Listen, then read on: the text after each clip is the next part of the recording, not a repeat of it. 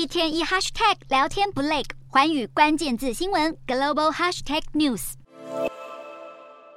Meta 旗下社群媒体 Threads 启用还不到一周，就公布要推出新的规范政策了。根据路透社的报道，Meta 的主管在澳洲参议院调查外国干预小组质询时，表示会标注与政府附属的账号。澳洲预计今年十月到十二月间举办国内原住民纳入宪法的公投，而澳洲政府担心来自国外的干预会借机煽动国内的种族分裂，因此参议院传唤 Meta 的主管说明他们如何打击外国媒体散布不实消息。Meta 主管表示，针对新华社和今日俄罗斯等国营媒体上特别标记了，而在 Threads 上也会用类似的做法。而 Threads 的竞争对手推特，则是在去年被马斯克购买之后，去除了政府附属媒体的标签。因此，澳洲参议员派特森表示，推特的做法对媒体透明度来说相当令人担心。澳洲当局这几年来严格打击假消息，还起草新法。如果脸书、推特等大型媒体没有严格监管不实讯息，澳洲通讯及媒体局将有权开罚，金额可能高达这些公司全球营收的五趴。也难怪 Threats 不敢大意，才刚上线，马上着手监察工作。